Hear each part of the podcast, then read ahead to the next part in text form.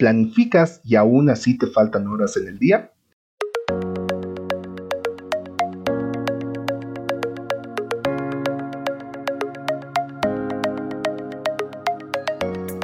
Bienvenidos a Profesores Nueva Era, que es un espacio donde encontrarás información útil para la educación digital.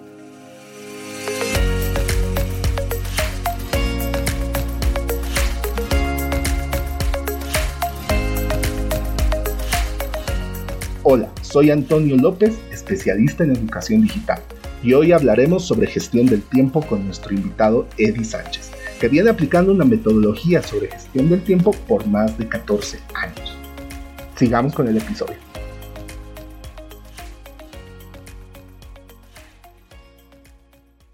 Eh, buenas noches a todos. Em, ahora les voy a compartir mi pantalla, creo que está compartida.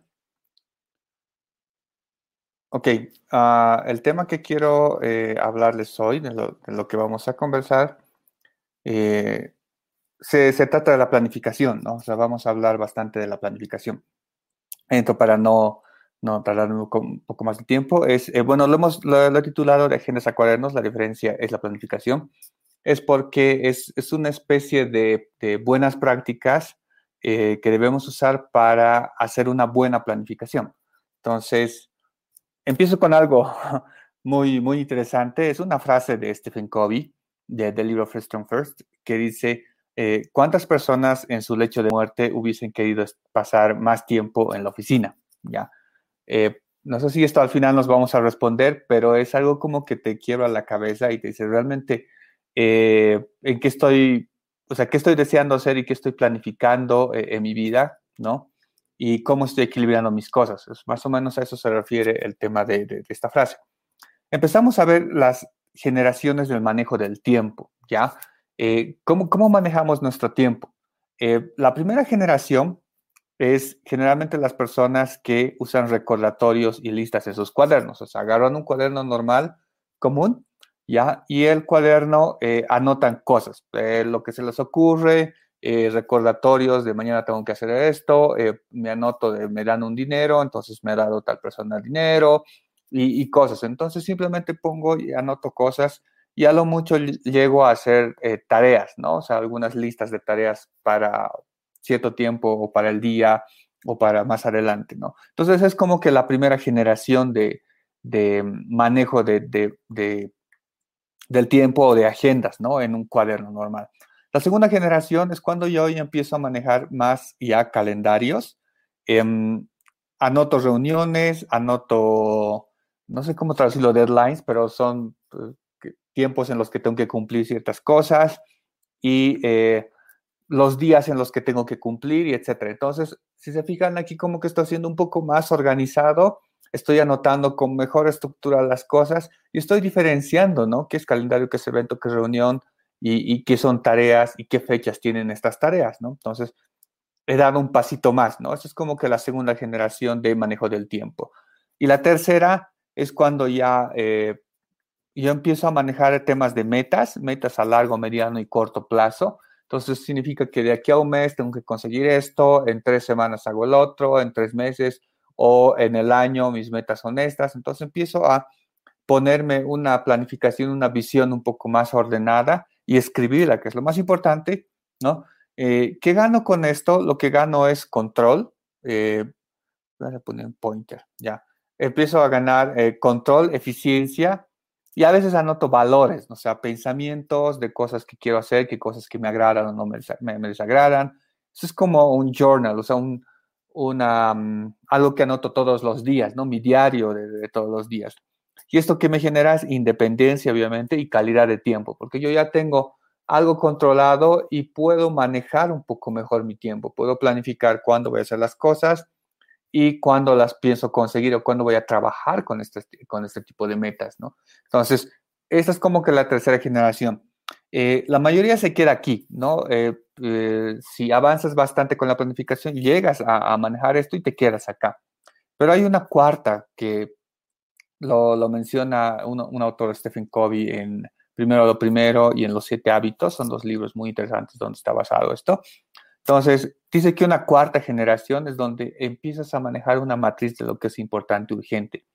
Aquí es donde empiezas a manejar eh, qué realmente es importante para tu vida, qué es urgente, qué debe planificarse, qué tareas o qué actividades eh, son malas, son muy repetitivas o te consumen bastante tiempo. Entonces, esto es em, como el manejo un poco más, más de visión de lo que estás haciendo, ¿no? Entonces, ahí es donde deberíamos llegar. Y eso es lo que vamos a hablar ahora, ¿no? O sea, ¿por qué deberíamos enfocarnos en una matriz de importante urgente, ¿no? lo más importante, vamos a hablar también de qué es la brújula y qué es el reloj. Siguiente. Ah, imaginen, mm, nos podemos imaginar eh, como analogía que tú tienes eh, en un lugar, tienes arena, tienes piedras pequeñas y piedras grandes, ¿no? Y un vaso, o sea, un, lugar donde, donde quieres meter esto, ¿no? Eh, y digamos que tienes agua y todo eso. Entonces, si, si te pones el reto de meter todo esto en, esta, en este envase, eh, hay varias formas de hacerlo, ¿no? Entonces, tratas de, que esto, todo esto pueda entrar y generalmente como se ve, no, no, no puede entrar absolutamente todo, ¿no? Porque es bastante. Esto es lo que la, analogía que tenemos con las tareas, actividades, metas, eh, todo lo que tú quieres hacer en tu día a día o en, en el trimestre o en el año, ¿no? Entonces es como meter todo eso en un pequeño vaso que es tu tiempo, ¿no? Tu tiempo diario. Entonces, lo primero que haces es tratar de meter todo lo que puedas, ¿no? Eh, metes la, arena, metes las piedras, las pequeñas, las grandes y todo lo que puedas tener. Y generalmente no entra, ¿no? Esta es la frustración que todos sentimos cuando no nos alcanza el tiempo, cuando tenemos tantas cosas que hacer, cosas súper urgentes del trabajo, eh, cosas también urgentes de la familia, eh, cosas que habías planificado hacer en el mes y no, no lo has hecho y quieres hacerlo al último momento, y, así, o sea, se te van acumulando, algunas sí las vas ejecutando, pero no todas. Entonces empiezan a, sobrar cosas, empiezan a sobrar tareas que no los has podido ejecutar y, ahí es donde empieza la frustración de no conseguir lo que, lo que te habías, eh, habías planificado, habías eh, que es visionado tener, ¿no? Entonces, esto es lo que, lo que generalmente nos pasa a todos cuando tratamos de planificar, ¿no? Y el tema eh, y la forma de trabajar es priorizar, ¿no? La, idea es meter primero las piedras grandes eh, en, este, en este vaso y segundo, meter las, las piedras un poco más pequeñas. Esto va a hacer que las piedras pequeñas obviamente busquen los, eh, los espacios pequeños donde se van a acomodar y van a poder entrar, ¿no? Y al final llenas eh, la arena, ¿no? Porque la arena se va a escurrir en todo lo pequeño posible, ¿no? Entonces, esta es, esta es la mejor técnica de llenar este vaso. Volviendo a la analogía de las tareas, la mejor forma de, manejar tus tareas es priorizarlas, ¿no? Las rocas grandes son tus prioridades más grandes, tus tareas que están relacionadas con algo que es importante para ti. Y las, las eh, piedras más pequeñas son actividades diarias de algunas del trabajo, otras de ocio, otras que van por ahí que se tienen que acomodar en el pequeño tiempo que te queda una vez hayas priorizado tus tareas grandes o lo que realmente es importante para ti.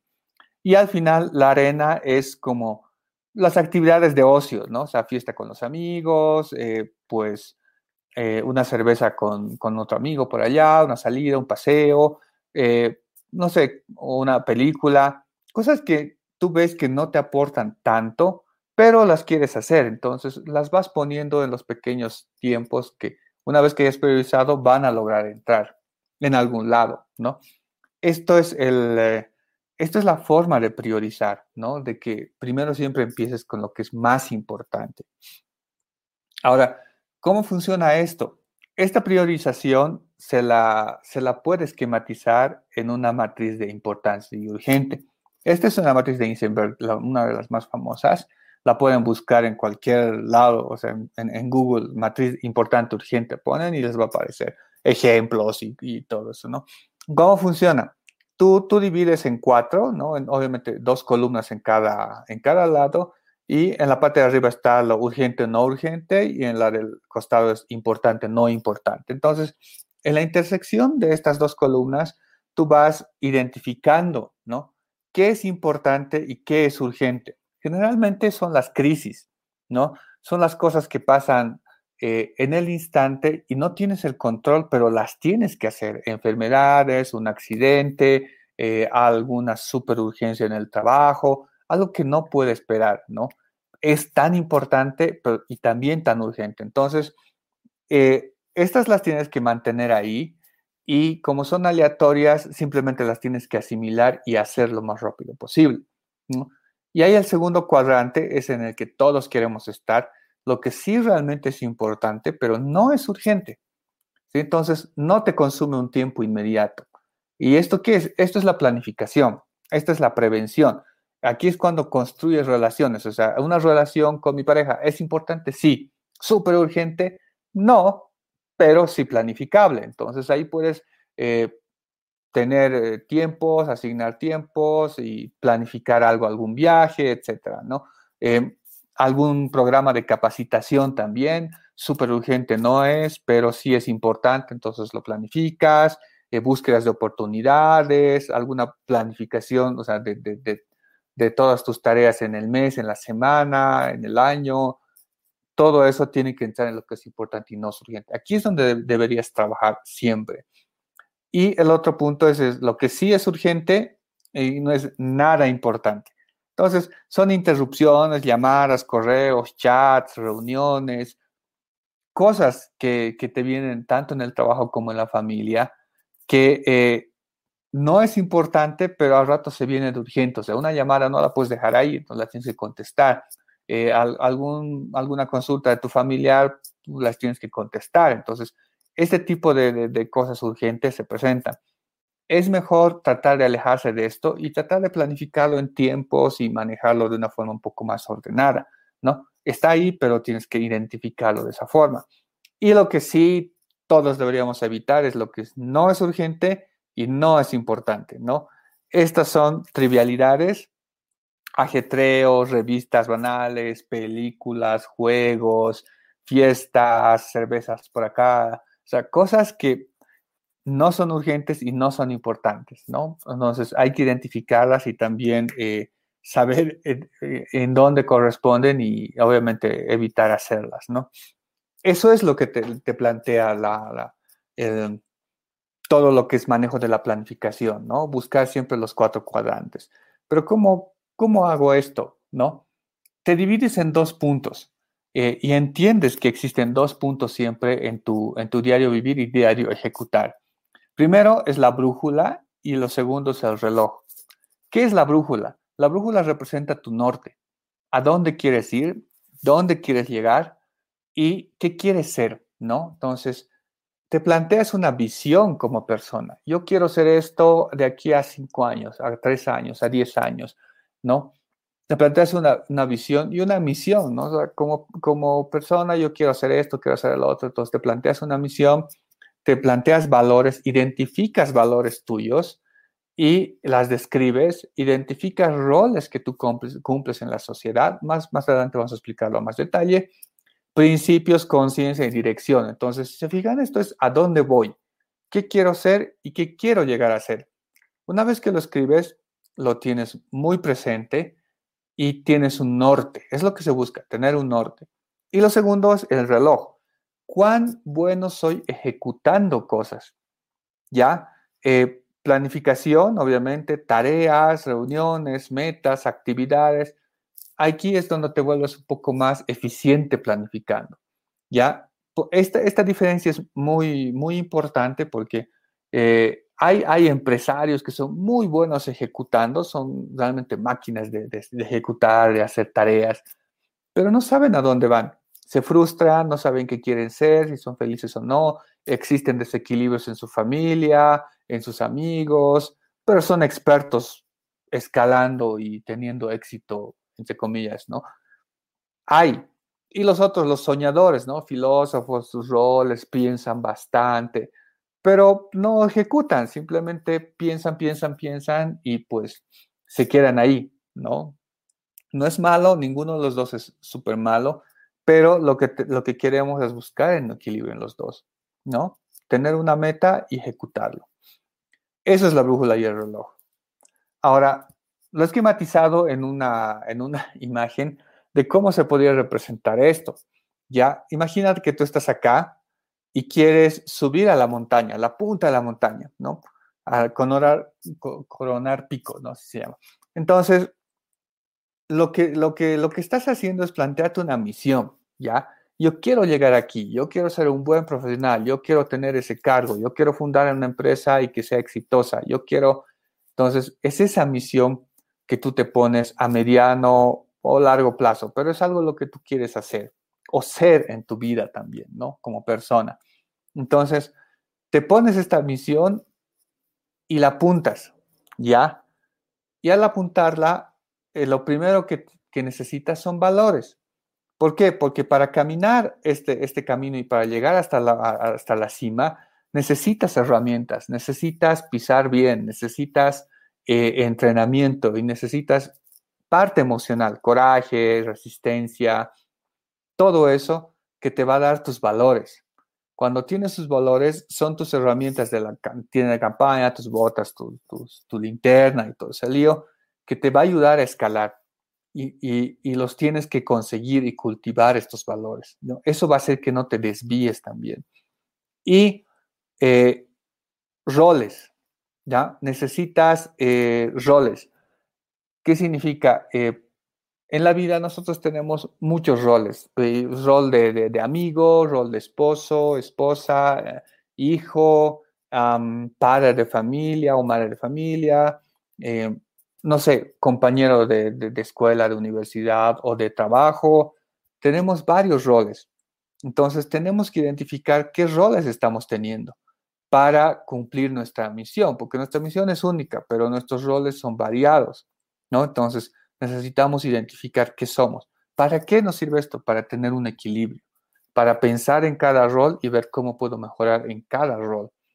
Y las metas, ¿no? Las metas son pequeños pasos que tú vas eh, cumpliendo, o sea, una meta, un punto que te pones acá. Cruzar el río, llegas, ¿no? Cruzar el otro, llegas. Subir hasta acá, llegas. Subir hasta acá, llegas. Y luego, entonces, ese tipo de metas te va a hacer avanzar poco a poco. las metas son eh, son algo que tú te propones a cierto tiempo, digamos, ¿no? Entonces, eh, conseguir este trabajo, terminar este curso, eh, no sé, físicamente adelgazar 10 o 20 kilos, hacer esto, hacer lo otro. Entonces, ese tipo de metas que te van a hacer subir paso a pasito, ¿no?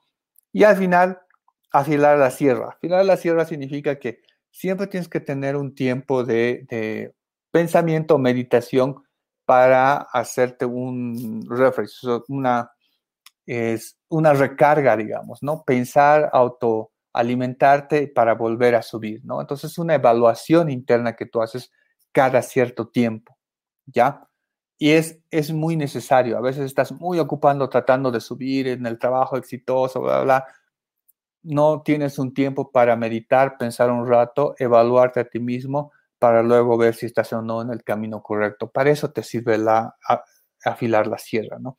Entonces, son estos, estos puntos los que tenemos que tomar en cuenta.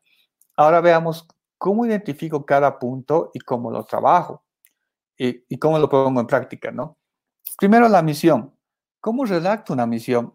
Eh, imagina que estás en tu cumpleaños número 100, así por arte de magia, y eh, de repente eh, vienen todos a festejarte, ¿no? Desde tus amigos de la niñez, del colegio, de la universidad, del trabajo, tus familiares, tus hijos, tu, tu mamá, tus padres, tus tíos, abuelos, todos, absolutamente todos que, que, te acuerdes en tu vida o que hayan pasado algún momento por tu vida, están ahí, ¿no? Y como en varios cumpleaños, el brindis y cada quien te dedica unas palabras te dice qué ha sido, eh, cómo ha sido y te, da palabras bonitas, ¿no? Entonces, aquí la misión es, ¿qué quieres oír? ¿Qué quieres que te diga tu esposa o tu esposo, ¿no? Has sido un buen esposo, eh, padre responsable, eh, me has cuidado muy bien, ah, no sé, has mantenido nuestro matrimonio saludable, sano, has proveído a la familia, no sé, ¿Qué quieres que, tu esposa te diga? Tu hijo, ¿qué quieres que te diga tu hijo? Que ha sido igual un buen padre, le has dado oportunidades, un ejemplo para él, etcétera. Igual tus padres, eh, tus amigos, ha sido un, compañero de trabajo que ha colaborado, exitoso, admirable, no sé, todo lo que tú quieres oír, lo redactas, ¿no? Y al redactarlo, eso es lo que tú, tú tienes que seguir como misión, ¿ya? Ese es el punto de partida de tu misión. Si dices que, si, sea, si quieres oír que ha sido un buen padre de familia y ha proveído a la familia, bla, bla, bla, o sea, eso es para ti importante, entonces tienes que redactar. Mi misión es ser un buen padre de familia que provee a su familia. Es ser un buen padre para mis hijos, ejemplo de esto y del otro. Para mi esposa esto, para mis amigos el otro, ser una guía o ser el pilar de los proyectos y no sé, ¿no? Entonces, eso es lo que tienes que redactar. Así es como redactas una misión, ¿sí? Como primer borrador. Segundo, ¿cómo identifico mis valores? ¿Sí? Em, aquí no sé si tengo así. Es, lo que tienes que hacer es eh, primero identificar una palabra, algún valor, algo que tú admires. ¿sí? Yo puedo admirar la rectitud, puedo admirar la humildad, eh, puedo admirar, no sé, lo que, lo que tú crees que admiras.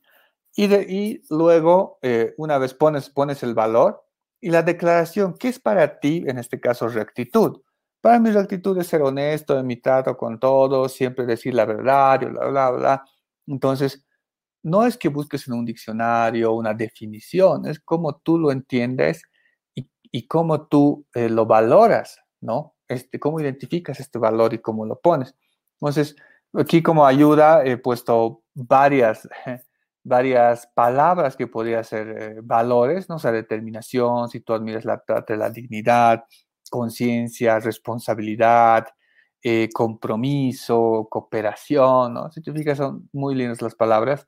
Entonces, la idea es hacerte un mapa de, palabras e identificar los valores que tú tienes, ¿no? Que tú quieres tener, no más que lo tienes, quieres tener y lo clarificas, ¿no? Haces una declaración que es para ti y lo pones escrito en tu cuaderno, ¿no? O sea, en una hoja, en dos, vas poniendo valor, declaración, valor, declaración, las que tú quieras, ¿no? Entonces, eso te va, te va a ayudar a identificar realmente las cosas que valoras, ¿sí? Es, esas es tu, tus herramientas, ¿no? Para que no te desvíes. Y en tercer punto es el tema de los roles, ¿no? Eh, lo propio, en un cuaderno pones el, el rol, ¿no? Por ejemplo, rol de hijo. ¿Quién es el implicado para, para este rol? No, pues don Juan y María, digamos, ¿no? soy hijo, pues mi rol es hijo, y Juan y María deberían ser mis padres, ¿no? Son los implicados con este rol. Y declaración del rol, ¿qué es para mí ser un buen hijo? Es alguien que entrega tiempo eh, de calidad a mis padres, se involucra en sus asuntos y, nos, y los cuida, ¿no? Entonces, eso es ser buen hijo.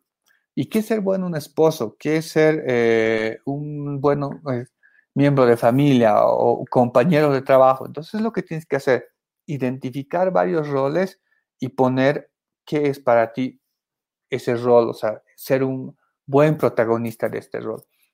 ¿De qué te sirve esto? Te da equilibrio.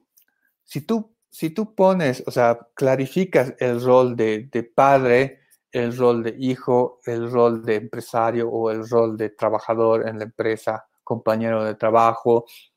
Cada uno va a tener una forma de, cumplir en lo más ideal posible, ¿sí? Y cuando vayamos trabajando más adelante con tus tareas o actividades, siempre vas a ver este rol y vas a decir, ah, para mí ser buen esposo es darle tiempo a mi familia y a mi esposa. Entonces, cuando estés en el trabajo full time, eh, trabajando y te dicen, no, tienes que quedarte dos, tres horas más extra. Entonces vas a acordarte de tu rol de esposa y sabes que te está esperando y te has comprometido con ella. Y en uno de tus valores está no mentir o por lo menos ser constante, consecuente con tus cosas. Ya la vas a pensar dos veces antes de sacrificar tu familia por el trabajo. No digo que esté mal o esté bien, pero llegas a un punto de prioridad y de negociar. Decir, no sé, eh, pues hoy no me puedo quedar, pero lo trabajo esta noche en casa o eh, mejor hagamos esto y, o sea, ya negocias porque ya estás poniendo prioridades y no estás sacrificando, ¿no? Una parte. Para eso te sirve el rol, ¿no? Para identificar y equilibrar. Y las metas. Las metas son los pasos, dijimos, ¿no? Que vas dando poco a poco. Y las metas las tienes que combinar entre eh, los enunciados de misión, valor, rol, ¿no? ¿Cuál es la idea? Es que si en tu misión has puesto eh, ser un, que, que te gustaría que te recuerden como un padre ejemplar, ¿no? Y como un, eh, es un compañero de oficina, igual, colaborador, innovador y no sé qué. Entonces, vas a poner eso y el valor que vas a hacer consecuencia, digamos, ¿no? O sea, valoro la consecuencia, la humildad y, no sé, la honestidad, entonces está relacionado con esto, y el rol, el rol de compañero de trabajo y etcétera. Entonces vas a combinar los tres puntos, de cada punto sacas algo y enuncias una meta, ¿no? Como meta, yo quiero bajar 5 kilos o yo quiero terminar este proyecto, yo quiero, eh, eh, no sé, generar un proyecto nuevo en la empresa y presentarlo al gerente, ¿no? De a un mes o, o tres semanas. Entonces te pones esas metas, van en relación con tu misión, valor y rol y te pones las tareas, ¿no? Para ejecutar eso, ¿no? ¿Qué es lo que tienes que hacer paso a paso? Es como una planificación chiquita, ¿no? De una meta que vas a cumplir. Ahora, ¿de qué te sirve esto? Estas metas son las rocas grandes que, vimos en la analogía, ¿ya? Cuando planificas diario, siempre, eh, eh, o sea, cuando haces tu, tu planificación y ejecución diaria y semanal, siempre las tareas se te acumulan, ¿no? Siempre no sabes qué hacer o estás súper abrumado y pasas, ¿no? Entonces, la idea es que al tener estas metas bien escritas, al tenerlas planificadas en la semana o en el mes, tú vas a tener esta como tus rocas grandes. Sabes que esto está muy relacionado con tu rol, con tu valor principalmente y a la misión que estás queriendo perseguir. Y la vas a poner en tu ejecución semanal y diaria, ¿no? Entonces, si para ti ser buen esposo es mantener una relación amistosa y darle tiempo a la familia, te vas a poner como rol, como meta, eh, o sea, como meta ser buen, buen, eh, buen esposo y como, como tareas una cena, digamos, no ir a cenar con la familia en la semana, ¿ya? O darle un presente a mi esposa en la semana, o sea, cosas pequeñas, pero sabes que están persiguiendo algo grande. Y lo vas a poner en la calendarización de la semana y en la semana la vas a ejecutar. Si la pones el miércoles, va a llegar el miércoles, ah, eh, tengo cena con la familia, entonces check, en la mañana, en la, hoy trabajo hasta las seis, bla, bla, bla, y después rajo a casa para, para tener mi, mi super cena con la familia, ¿no? Ese es mi tiempo con la familia. Y de repente, como les dije, viene el trabajo, que hay mucho trabajo, que no sé, cosas súper urgentes, hay negocios y para, si mira, tengo un compromiso, tengo una cena, no puedo dejar a la familia, pues negociemos y vemos cómo, cómo podemos sopesar esto. Entonces, eso es lo que se busca, ¿no? Y también viceversa, ¿no? Tengo full trabajo, me voy a dedicar al trabajo todo el día, tengo que sacar esto, a la familia, ves, lo siento, así que esto eh, ya está negociado, así que hoy estoy full con esto. Entonces ahí vas negociando y equilibrando, ¿no? Esa es la idea de las metas, tener esas rocas grandes. Y al final, la ejecución, como dijimos, eh, cada domingo, em, como esto ya lo tienes escrito en tu cuaderno, cada domingo los tienes que revisar, ¿no? Desde tu misión, valor, los roles, combinar tus metas, escribir las metas que tú tienes y las tareas que van a cumplir esas metas y diseminarlos, esparcirlos por toda la semana, ¿sí? ponerlas el, domingo, o sea, lo planificas toda tu semana, ¿no? Entonces, reunión con la familia, ah, miércoles, no, miércoles no se puede, ya jueves, jueves tengo libre, entonces va a ser reunión. Después salir a correr, porque tengo que rebajar tantos kilos, es un rol conmigo mismo, no sé qué, la salud es primero, entonces tres días a la semana o dos días a la semana, ¿no? Abdominales, carrera y no sé qué.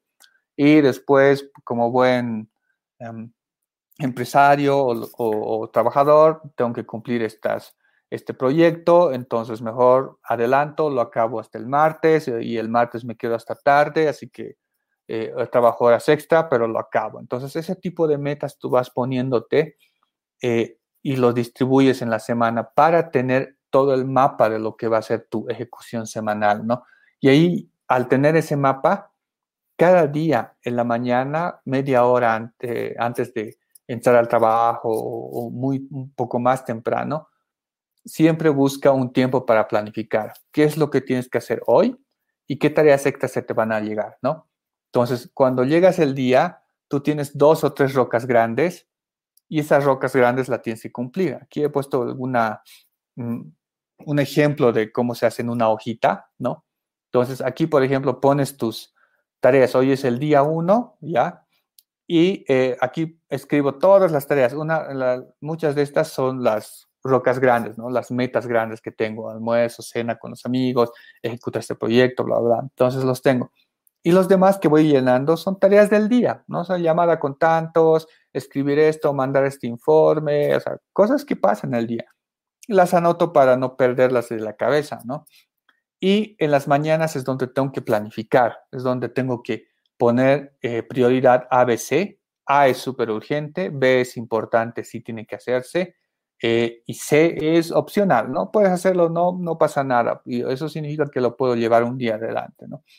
Y obviamente es bueno, recomendable tener un cuaderno donde puedes escribir cosas para anotaciones. Y tener un calendario, ¿no? Siempre un calendario, qué es lo que tienes que hacer en el día, en las horas, para saber qué espacios tienes para trabajar, ¿no? Entonces, eh, esta es una forma de planificar. Siempre en su cuaderno traten de tener esos tres elementos, ¿no? Tareas, una lista de tareas con sus prioridades, una, un calendario, a veces esto se con Google Calendar o cualquier herramienta digital que tú tienes, y un espacio para que yo anote todas mis cosas del día a día. ¿Por qué me sirve esto? Porque es un cronograma de lo que estoy haciendo en el día. ¿no? Incluso tú puedes hacer un, un diario. En las, en las, noches escribes qué, qué ha pasado, qué cosas has aprendido, algunas tareas que te has olvidado y todo ese lío. Es un diálogo contigo mismo, se te ayuda a evaluarte bastante bien y eh, vas modificando algunas cosas, ¿no? Pero tus rocas grandes no se mueven, ¿no? Ellas tienen que ejecutarse en el día. Entonces, ¿de qué te sirve esto? Eh, a finales de, mes o cuando vayas poniendo esto como un hábito, cuando veas que has ejecutado tus tareas grandes, tus rocas grandes, ¿no? O sea, estás cumpliendo con tu misión, ¿no? Estás, estás viendo realmente eh, te has propuesto ser una buena persona y has propuesto tener valores y has equilibrado con tus roles y de eso has sacado metas y has sacado tareas y en, el, en la semana las estás ejecutando, entonces estás avanzando poco a poquito con lo que realmente estás buscando tener, ¿no? Tu misión en la vida. Eso es, esa es la idea, ¿ya? Es, es esa forma de equilibrar y, y no te abrumas con todo lo que viene arriba porque ya tienes tus rocas grandes. Entonces, todo lo que venga en avalancha, eh, siempre vas a tener un mapa por donde accionar, ¿no? Eh, eso es todo. ya son como 35 minutos.